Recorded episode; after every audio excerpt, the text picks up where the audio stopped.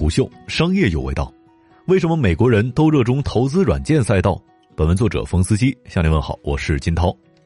掐指算算，还有不到一个月就要跨年，两个月就春节了。二零二零这一年真快呀，快得让人感觉到今年没干啥，一年就过去了。不论个人感觉怎么样，市场还都是在运转的，一直都在变化。继承过去的复盘和总结的传统，本期商业动听为您讲讲即将过去的二零二零，中国和美国的 VC 和 PE 市场到底都投了些什么？合并同类项前三大赛道还是医疗健康、生产制造和企业服务。毕竟改革开放之后，全球产业链转移让咱们成为了制造业大国。二零一零年的创业板开闸，投制造业的也没赚多少钱，自然成功经验在推动这个赛道的投资惯性。关于医疗健康。国内基本投药的占了一半，这个占比还是要比美国多得多。美国虽然投泛医疗健康的不少，但是从 VC 的行业属性出发，投资器械、服务和技术的远比药多。从中国的 GDP 来说，总体当量上相当于美国的七折，这个比例也恰恰反映了在中美 VC 的2020年的投资比数。先来看一看医疗板块，中国投资药的比例要明显高于医疗健康领域的设备、材料跟服务。美国一千八百笔医疗健康投资，其中投资药的部分也就两百上下。和芯片行业类似，在美国这两个行业主要是产业孵化和产业投资比较多。新药和芯片都不是财务 VC 的市场。为什么美国 VC 在药和芯片的投资上不主流呢？这四个特点的赛道可以比喻成投资界的四大金刚：药研、芯片设计、游戏和电影。这四个赛道是非常非常专业的领域，而且风险极高。项目不是线性发展，很难通过逻辑预测，并且都在某一个节点上存在生死的岔路，比如说临床三期、流片和上线以及供应，就在这几个节点之前，在很多对这些项目的前景进行预测，这就需要行业深度的认知力量了，外加一点运气。其次，再来谈一谈制造业，毕竟中国是制造大国，融入了全球产业链，这一块的特点是起量快。相比于较快的到达类型 IPO 的财务要求，但是，一旦过了产业周期，衰退也会更加明显。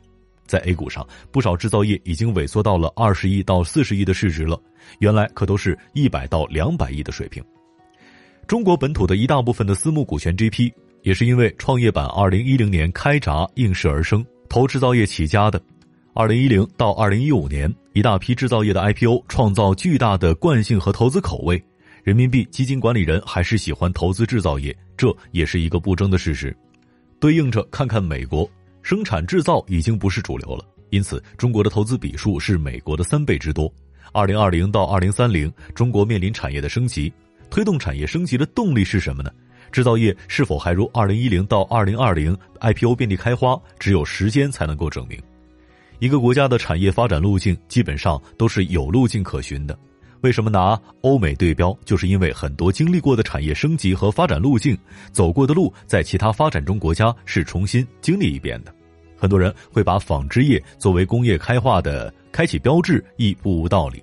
日本、韩国这么走过，中国同样这么走。现在这一块到了东南亚和印度了。那么，到底什么产业美国蓬勃发展、百花齐放，中国处于起步阶段呢？答案就是美国比中国投的更多的行业。同时，把美国前五十大 VC 二零二零年投资软件的比例超过百分之五十标红，就可以发现，以软件为核心的投资占整个 VC 的涉及比例非常之大。下面再解释一个问题：什么是软件，以及以软件为核心的产品？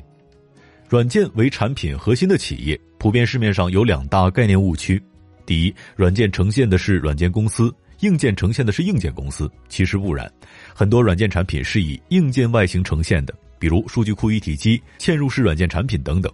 那怎么分别呢？这里主要是看毛利，分解这个硬件的成本。如果除去纯硬件制造成本，毛利只有百分之几到百分之二十，这就是明确的硬件制造公司，因为里面的软件没有体现高毛利的价值。如果制造成本只占价格的很小一部分，比如百分之十几。加入软件之后，创造大于百分之七十的毛利，毫无疑问，这就是一家软件产品公司了。是软件创造了产品的毛利。第二，以软件形态交付的就是软件产品公司，这里面又有两个非常容易混淆的概念：软件应用和软件产品。中国大部分的公司处于灰色的地带，不能称之为软件产品公司，应该叫做软件应用公司。信息化建设二十年过去，企业级产品正在从低毛利的软件开发向标准化产品升级的过程当中。如果一个采购合同标准化的签署占比很小，其余都是利用人海的定制化费用，那么这家公司只能叫做软件开发公司，或者是叫做软件应用公司。产品标准化低，克制化开发的人力成本就把利润吃光了。如果标准产品的占金额达到了百分之七十或者超过百分之七十，只有很少的一部分需要人力开发，这样的产品公司就很棒。所以，别管是项目制还是订阅式，都能赚钱。别纠结于收费形式和模式，主要还是看毛利。黑猫白猫，能抓耗子就是好猫。回看中国大 A 这个市场。计算机应用这个板块的二百一十三家企业，能够站在高市值的企业，拆开业务和产品，毫无疑问都是产品化标准比较高的。大比例做集成、开发和定制化的公司，都渐渐在市值的排名当中下沉了。时代变了，现在尚未 IPO 的项目做开发、集成和代理，也不受发审委待见了。总结就是一句话：这个行业虽然不如医药和芯片目前那样烫手，但绝对是一个有潜力的长周期和大赛道。为什么麦哲伦在海上宁愿忍受坏血病也不捕鱼吃呢？很多人认为有海的地方就有鱼，麦哲伦天天在海上漂着，那不就是老鼠掉进了米缸吗？但其实海里的鱼是分布极其不均匀的，而只有海洋冷暖流交汇的地方才有鱼类相对密集的分布，这个地方就叫做渔场。然而麦哲伦的航线恰恰与这些渔场擦肩而过，所以说基本上吃鱼就别想了。P E 就像是人工蟹池捞螃蟹，螃蟹在哪儿都知道，下不下手取决于一是能不能捞到份额，二是这些螃蟹的成本价好不好，未来卖出去有没有差价。